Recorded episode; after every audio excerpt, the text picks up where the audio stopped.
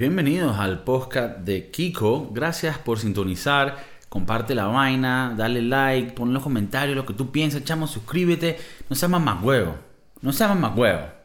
Vamos directo al tema porque yo no les hago perder el tiempo, ¿ves? Yo valoro su tiempo demasiado. Quiero hablar de un tema.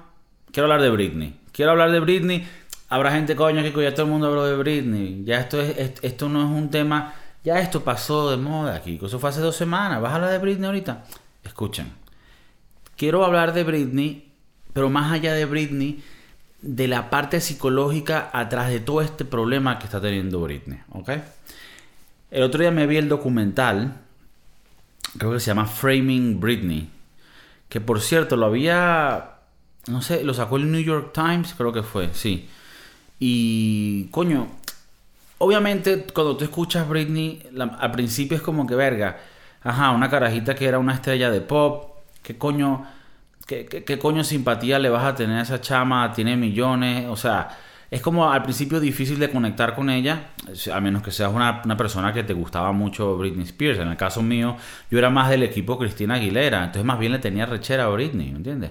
Pero cuando yo escucho todo este peo, yo digo, verga, Vamos a ver un poco más los datos de la vaina. Y te ves el documentario. Obviamente el, documental está un poco guiado a, al favor de Britney, ¿no?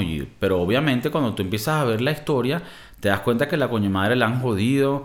El papá, que es un mamahuevo, que ya la mayoría de la gente sabe la historia. El papá prácticamente controla la vida de ella legalmente porque hay unos papeles que dicen que él es como el tutor legal de ella. O sea, ya no tiene control de las decisiones que hace, ni financieramente, ni de su vida como tal. Que vamos a, tocar unos temas de estos que se vuelven bastante delicados. Entonces Britney hace poco tuvo un juicio donde intentó cambiar a su tutor, que no fuese el papá ya, sino que sea la mamá. Ella le confía mucho más a la mamá. Parece que la mamá como que sí la quiere, pero es ha, sido medio huevona en el sentido de que ha dejado que el papá controle todo. El papá es un huevo que nunca estuvo presente. En el documental, de hecho, ves que cuando la carajita estaba surgiendo, ella es de un pueblito de Luisiana, creo que es un pueblito chiquito, así, de, de una familia muy humilde y vaina y la mamá le echaba bola para viajar a Nueva York y vaina para llevarla a audiciones y que la chamita le echara bola porque cantaba muy arrecho. Y coño, tiene talento. Te pones a ver que la chama tenía talento, le echó bola. Y cuando quedó, coño, empezó a ganar. Es verdad que cuando uno ve el artista ya explotar, sientes que fue de la noche a la mañana. Y en realidad sí tuvo mucha suerte. O sea, en realidad sí pegó bastante rápido, pero tuvo una trayectoria, ¿no? Ella estuvo primero en un show que se llamaba El Club de Mickey, que estuvo con Justin Timberlake que bueno, después ellos al romper Justin como que medio la jodió porque decía que la caraja le, era medio putona y, le, engañó, pero bueno, esas son vainas más de farándulas que, que esas vainas no me voy a meter yo, pero entonces para darle un poco de, concepto de la vaina, ella, cuando se vuelve medio loca, se raspa el pelo, saca un paraguas, le empieza a pegar a un, a un paparazzi. Yo me acuerdo que en esos tiempos todo el mundo decía, no vale, esta caraja lo que está es loca. Bueno, en ese tiempo, ella, coño, estaba pasando por un momento difícil. Ya la vaina de los paparazzi ya era como que, verga, déjeme vivir, mamá huevos. Porque es verdad que ella le gustaba hasta un punto, porque bueno, al principio esa relación también hace que tú crezcas como artista y vaina. Pero coño, te das cuenta de verdad. Es verdad cuando uno escucha a los artistas decir, no, vale, es que yo mi vida, yo quiero mi vida privada y los paparazzi siempre uno dice, coño, te vas a quejar si tú eres millonario, eres famoso, te vas a quejar y de verdad que cuando ves el documental este de Britney te das cuenta que hasta alguien como Britney, que es como la persona más difícil de tú decir, coño, no, me siento mal por ella, porque tú pensarías que su vida es perfecta, ves las tomas de la vaina de los paparazzi y marico, eso era de verdad que yo creo que si fuese yo, en algún momento saco una pistola y mato a alguien, porque los carajos, o sea, yo creo que hasta pasaron leyes de lo que los paparazzi pueden hacer después del pedo con Britney, porque, bueno, es súper loco. Había momentos que la caraja le decía, ay, que por favor aléjense, o sea, estoy asustada, aléjense, porque le caía un coñazo, casi todos los paparazzi son hombres, le caen así agresivamente con las cámaras, y tú en realidad no, o sea, si no es porque tú eres famoso y sabes que ellos están tomándote fotos, tú no sabes quién coño es esta gente y por qué se están acercando a ti y están abusando de tu espacio. Entonces, llegó un punto donde la caraja estaba pasando por ciertos peos, ¿verdad? Coño, porque obviamente se estaba divorciando del bailarín con el que se casó, que tuvo dos hijos con él, el carajo no le quería dar la custodia a ella, ella quería la custodia entera de los niños, el carajo no se la quería dar. Entonces empiezan estos episodios donde se empieza a volver loca. Y cuando ves el documental, lo ves hasta entendible, como que no, de bola que vas a hacer todas esas locuras, porque estás, estás harta de toda esta gente que te siga para todas partes. O sea, es de pinga cuando tú estás creciendo y estás pasándola bien y eres un artista con canciones y tal. Pero cuando llegan momentos personales, o sea, la caraja tuvo unos hijos. La gente no, no, no, no, sabe lo que yo no los tengo todavía, pero tener hijos es una responsabilidad, tu vida ya se vuelve de los hijos. Entonces, ella estaba pasando por el proceso de ser mamá. Los paparazzi no la dejan tranquila, no puede ni siquiera ella comerse un helado sin que. Eso debe ser horrible, aunque, aunque suene difícil defenderlo. Y, eh, tiene que ser horrible eso de, de vivir una vida donde en, tiene gente encima tuyo todo el tiempo. Entonces, ¿cuál es una parte aquí específica que veo yo psicológica que afecta mucho y, socialmente también? Es que Britney en ese tiempo no tiene manera de comunicarse con su fanático, con la gente que la sigue, ¿verdad? Entonces, lo que la gente sabe de Britney es lo que ponen en las revistas que son todas amarillistas porque son de estos paparazzi que están buscando fotos para hacerla ver como que la, una maldita porque esa es la historia, ¿no? O sea, la historia calidad que la gente quiere ver es algo que pase que la, que la haga ver loca, porque así la gente, la gente es masoquista con los demás, pues como que quiere que la gente la esté pasando mal. ¿Qué hubiera cambiado, pienso yo, todo esto a favor de Britney? es si en ese tiempo ya hubiéramos tenido las redes sociales que tenemos hoy en día. Porque imagínate que salgan estos paparazzi con las revistas sacando fotos, pero luego salga Britney Spears haciendo un live en Instagram, que estás claro que un live de Instagram de Britney en su momento hubieran sido millones de personas viendo. Y ella se pone a hablar. Miren gente, hoy pasó tal tal. Y están sacando en las revistas tal tal. Voy a hablarle claro. Esos paparazzi son rolos de mamagüevos y abusadores. ¿Ok? Yo estoy teniendo problemas personales con mi gente personal, como cualquier humano del mundo. Y estoy haciendo cosas, diligencias de mi vida normal y esta gente están abusando de mí que a veces me siento, coño, que, mi vida está en peligro. Y entonces, todo lo que están diciendo en la revista, bueno, esa mierda no es verdad. Yo no estoy un loco un coño. Yo he ganado millones de dólares en esta mierda para que vengan ustedes a decirme que yo estoy loca. Mámense un huevo.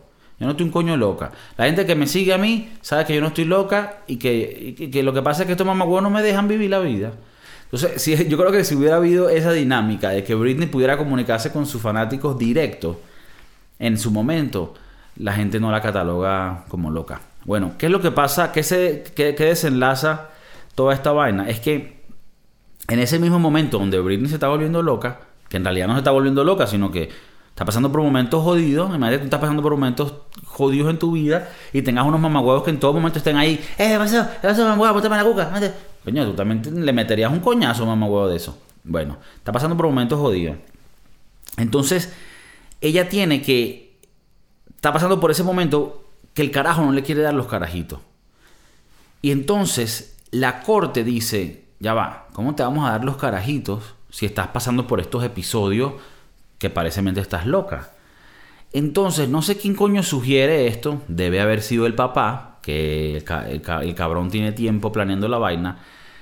Se sugiere un plan de que ella puede, tiene mejor chance de pedir la custodia de los niños si tiene a alguien de tutor, como que alguien que avale por ella, que es el papá. Entonces ella dice, bueno, está bien, yo me hago lo... Ella creo que no entendió muy bien la huevona, pero dijo, que él va a ser mi tutor, bueno, él es mi papá, ya de por sí mi papá es mi papá, ¿no?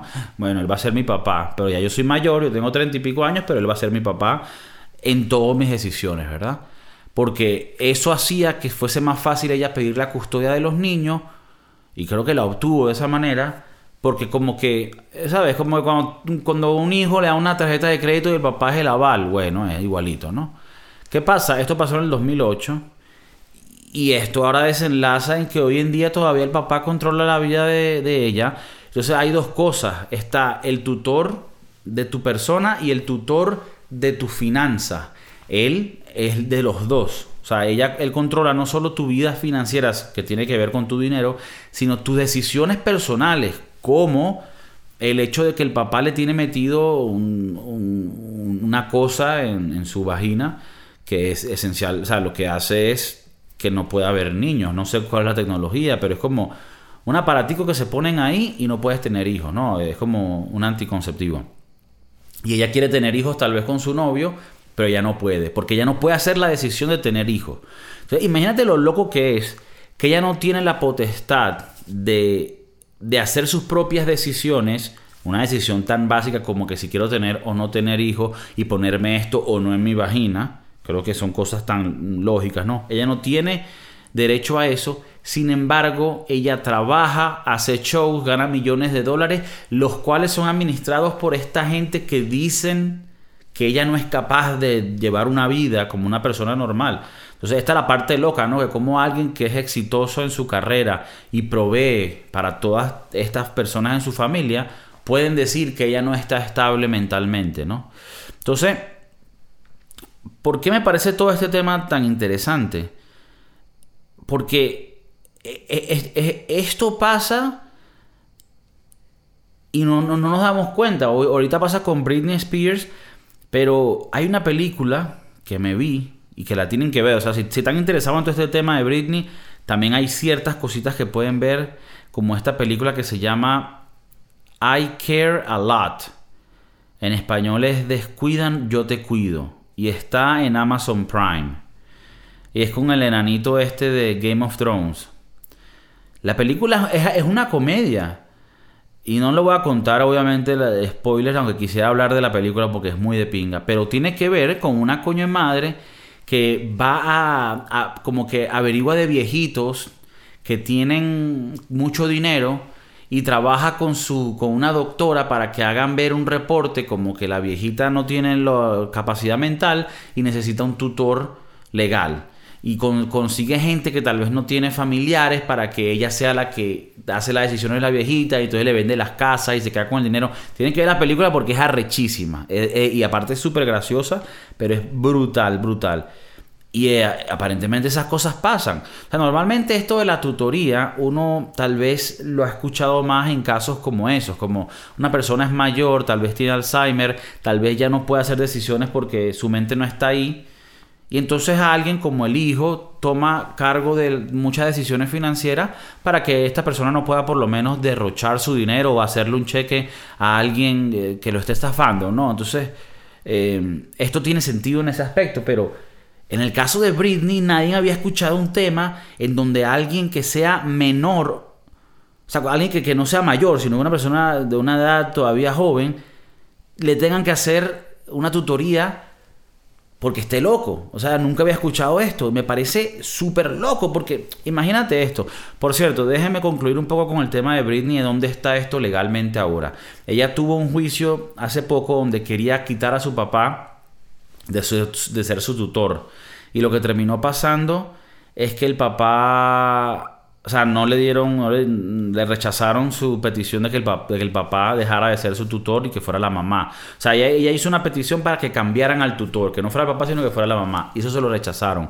Sin embargo, le dijeron, no sé de qué manera en el juicio, que ella puede hacer una petición para que no tenga ninguna tutoría. O sea, no solo una petición para cambiar el tutor, sino puede hacer una petición para remover por completo tu tutoría y que tú vuelvas a tener decisión y potestad completa de tu vida, ¿no?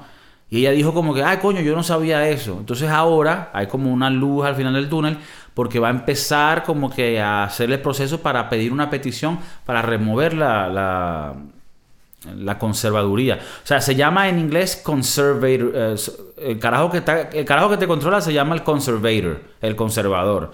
Y el la terminología se llama conservatorship, que sería, yo diría, no, yo diría, esto me lo inventé yo, pero tiene sentido, sería la conservaduría, no joda. La conservaduría, Entonces, que es como una tutoría, ¿no? Es tu tutor. Entonces, coño, ahora Britney aparentemente puede que pueda quitar esta tutoría y creo que mucha gente la apoya y creo que todos lo deberíamos apoyar y esto va más allá de que si te gusta Britney como artista o no, esto va a un tema un poco muy personal de las políticas que pueden tener ciertos países y de las leyes, ¿no? O sea, eh, una cosa que se me vino a la mente, por lo menos, hay algo que en algunos estados de Estados Unidos han pasado como ley, que es la ley de la eutanasia. Y en España la, pasaron hace poco también. Y es la ley que dice, bueno, tú como persona puedes decidir, mira chicos, yo no quiero vivir más o tengo una enfermedad que me causa dolor y quiero morirme. O sea, entonces, yo personalmente soy una persona muy liberal y pienso que la gente debería tener siempre la decisión completa de las cosas que tienen que ver con ellos mismos, con tal de que no dañe a los demás. Entonces, para mí la eutanasia me parece que no, no me opongo, no me opongo, ¿no? Pero entonces ahora mira cuando mezclamos estas dos cosas. Britney no puede hacer decisiones de su propio cuerpo. Como ejemplo mostramos que ella tiene un chip adentro de su vagina que hace que ella no pueda tener hijos. ¿Qué pasa si el papá dice, mira, Britney hay que hacerle una eutanasia? Porque es lo mejor para ella. Se supone que tu conservador, tu tutor, siempre va a actuar en tu mejor interés. Pero, ¿sabe? Que si él dice, no, mira, el mejor interés ahorita para Britney es hacerle una eutanasia, o sea, matarla. Es un tema que, que obviamente no sé de que sea posible, pero si hablamos de los mismos, o sea, a la final, si ella no puede tener hijos, esto simplemente es un paso más, o sea, es lo complejo y lo delicado que puede ser este tema. Entonces, no sé, quiero, quiero que me digan ustedes eh, qué piensan. Eh, no sé, creo que había visto otra película, eh, o era esta nada más, de, de esto que tiene que ver con, con... Ah, hay otra cosa, sí. Me dijeron, la, la, quiero ver. Hay un episodio de Black Mirror. Black Mirror es esta serie en, en Netflix que es como rara y te muestra vainas súper raras, pero son como un episodio. Me, encanta, me encanta esta de Black Mirror porque no es una huevona que te vamos a enganchar por seis temporadas y vamos a meter episodios de mierda, no. Cada episodio es una historia y no necesitas ver, o sea, los episodios no tienen que ver con ellos mismos. Es como que cada episodio es una mini película. Si no conoces Black Mirror, eso es lo que es. De verdad que son de pinga. Y duran como media hora. Este dura una hora, que, es el que les voy a, comentar. No lo he visto. Quería verlo eh, y lo voy a ver en estos días con mi novia. Que es el de, de Miley Cyrus, ¿verdad? Miley Cyrus, que por cierto es medio, me parece un poco no irónico, sino interesante que sea la persona que eligieron para, para esto, pero me dicen que esa, ese episodio de Miley Cyrus tiene que ver con que ella es como una cantante de pop y alguien le controla su vida por medio de un tipo de ley así. Entonces, si quieres ver otra cosa relacionada con este tema de la conservaduría y de cómo alguien puede controlar tu vida legalmente, esta es otra, no sé cómo se llama el episodio, pero es Black Mirror, es de la última temporada y es el episodio creo que primero con Miley Cyrus, la carajita esta que canta. Eh, entonces, véanlo y me dicen qué piensan, yo también lo voy a ver porque me parece que, tiene que ver con esto. Eh, ya saliendo un poco del tema de Britney, quería seguir con las películas. ¿Saben que a mí me gusta siempre hablar de películas? Pero coño, hay unas buenas películas, hermano, que tienen que ver, que, se van a tripear. Y yo, no, yo aquí no voy a recomendar huevonadas malas. De verdad que cuando yo les recomiendo una vaina, esto no es como cuando vas a una fiesta y entonces empiezan a hablar de series. No, te tienes que ver esta serie. No, es que te tienes que ver la casa de papel. No, es que la casa de papel, hostia, es que, te tienes que ver la casa de papel. No, no, es que la manera que... Y el vaina es un novelón ahí más mierdero. Disculpe, o sea Tal vez no sea con esta serie. No, te tienes que ver. Hay un cuñazo de series que son una cagada, que lo que son es puras vainas extendidas. Eh, hasta los documentales. A veces ya te ves documentales que si de cuatro episodios es como que. Hermano, esto me lo podías haber contado en media hora. ¿Cómo más hace cuatro episodios y al final sé menos de lo que, de lo que coño empezaste? ¿No les pasa eso que están viendo Netflix, weón? O pasa ya en varios. Aunque HBO creo que mantienen más la calidad. Lo que pasa es que la plataforma para ver vainas en HBO es una pedazo de mierda. La de Netflix, la, la plataforma es increíble, pero ya el contenido se está volviendo como que un coña. Yo no me gusta ver series. Cuando yo veo una serie que tiene, no, cinco temporadas. No, hermano, yo no, yo no tengo tiempo ahorita en mi vida para ese, para ese tipo de entretenimiento tan largo. Y a la final, hermano, siempre que ves estas series con la excepción de algunas que son muy buenas, que es, las series terminan siendo una vaina que te ponen cuatro episodios para algo que te podían haber puesto en uno. Y lo extienden, lo extienden, o sea, te comen tu, tiempo de tu vida para una mierda. Entonces, cuando yo les recomiendo vainas aquí, Sí, le- obviamente va a ser mi opinión, pero van a ser cosas que yo considere que de verdad valen la pena ver. Y nunca va a ser una vaina muy larga ni nada. De por sí me gustan películas. Estoy viendo muchas películas de hace unos años, 20 años atrás, y te das cuenta que antes las películas duraban hora y media. Y me encanta ese, ese formato. Si tú no puedes contar una historia de principio a final y engancharme y hacerme sentir una experiencia de pinga en hora y media, entonces no sabes hacer películas, mamá huevo. Coño, excepción dos horas. Me puedo ver una película de dos horas porque, verga, es escocés y pues. No, que, que, el director es escocés coño, qué calidad. Bueno. Que Stanley Kubrick. Estoy ahorita por ver una película de Stanley Kubrick que se llama Odyssey 2001. Dura 3 horas y 40 minutos, creo. La hicieron en el año 67 y es del espacio y se ve rechísima, cinematográfica. No sé si me lo va a poder ver sin, sin dormirme. Pero una hora, una película en hora y media, me encanta. ¿Cuál fue una película que vi recientemente? Más o menos dura eso, hora y media, arrechísima. Se llama In Time, en tiempo. Creo que se debe llamar. ¿Saben que cuando las películas salen, en los españoles le agarran el nombre y, ¿sabes? Si se llama In Time, ellos le ponen, pues la, la secuela es del tiempo más digno. ¿Cómo que? Arrechísima esta película. Ah, por cierto, hablando de Britney, esta película, eh, el actor es Justin Timberlake. Que por cierto, no sé, eh, creo que ha estado más películas, obviamente, pero en esta me pareció que fue buen actor. La película es como del 2009, 2006, por ahí. Y trata de que en un mundo llegaremos a un punto donde la, la moneda que usamos para comprar cosas es tu tiempo. ¿A qué se refiere con esto? Cuando cumple los 25 años, en tu, en tu mano empieza a contar, en tu brazo, empieza a contar como un reloj.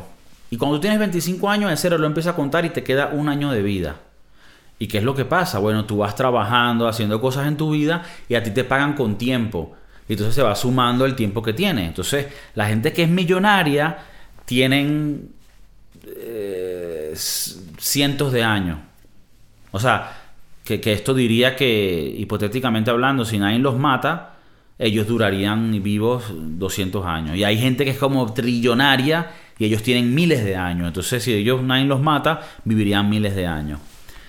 Y el concepto es de pinga, porque aunque la película no voy a decir que es la mejor vaina arrechísima de Oscar, para ganarse un Oscar y esto, pero el concepto es bueno suficiente y la trama de verdad que eh, eh, es muy decente, pero el concepto es demasiado cool porque si te pones a ver, uno trabaja y das tu tiempo para que te den dinero y luego tú con ese dinero compras cosas. Entonces, ya de por sí nosotros cuando, cuando trabajamos estamos con- en realidad consumiendo nuestro tiempo. Y entonces a la final si sacas la relación con la fórmula uno está pagando las cosas que paga con, con tiempo.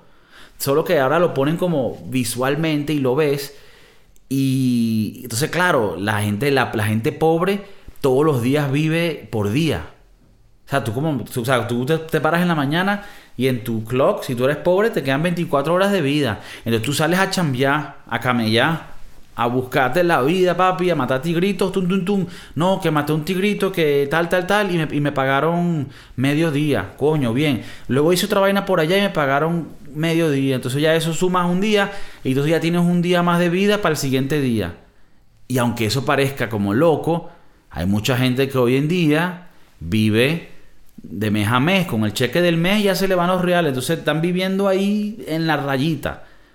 Arrechísima la película, se la tienen que ver. Otra película que me encantó. Eh, No voy a hablar más profundo de algunas películas porque quiero que las vean. En otros casos voy a hablar de películas ya con spoiler porque voy más, como a criticar ciertas cosas de ellas. Pero en- cuando son películas que quiero que vean, no les voy a contar más de la trama que sea necesario porque no quiero que les dañe la película. In Time se llama con Justin Timberlake, arrechísima. Otra película que sí es más nueva, salió hace muy poco, que está en Netflix, se llama Fatherhood. Es con, con Kevin Hart, el comediante este que hace películas con, con The Rock y vaina, bien calidad. Él como comediante hace mucho tiempo que no me, no me gusta, porque me parece que es como, pareciera como comedia comercial, es muy raro, no me gusta. Pero él como actor, cuando hace algunos roles de comedia es muy bueno. Y en esta película parece que la, no sé si la escribió él, es, basada en un libro, pero él estuvo muy involucrado en la película. Y yo la vi diciendo como que, coño, seguro no va a ser tan buena porque este carajo no me gusta como comediante, aunque aprecio y respeto que el carajo trabaja mucho, Kevin Hart es un, carajo que siempre está echándole bola y vaina. No me gusta su comedia. Pero esta película, hermano, es súper de pinga. Tiene que ver con una persona que se le muere la esposa justo después de dar a luz. Entonces el tipo tiene que pasar por el dolor que es perder a una esposa, al amor de su vida, y criar a una hija solo él y es este tipo de hombre, lo hacen ver un poco estereotípico, que mm, no está muy claro de las cosas que tiene que hacer, de cómo mantener una casa en orden. Y bueno, eso, eso, también tiene sentido en el, en, el, aspecto de que las mujeres parece que se le da mejor eso de, de, de, saber cómo criar a una persona. Creo que más y más estamos llegando a un momento donde, coño, los hombres ya eh, son más iguales en ese aspecto de saber cómo criar un hijo los dos y hacerlo de una manera que sea un equipo, pero estamos claros que hay ciertas cositas que, que la mujer provee a un niño que no puede el hombre y viceversa. Entonces la película es súper bonita porque te muestra cómo esta persona pues empieza a criar a su hija y bueno, y vienen todos los coñazos que conlleva eso. ¿Sabes? Porque el criar carajitos no es fácil. A veces las películas te lo muestran como que es todo bonito, pero aquí te muestran en realidad las vainas jodidas, luego él tiene que conocer otra caraja. Eh, entonces la película, hermano, estás cagándote de la risa ahorita y luego llorando profundamente el siguiente minuto. Y luego vuelves a subir cagándote de la risa y luego vuelves a bajar a llorar profundo. Marico, es una...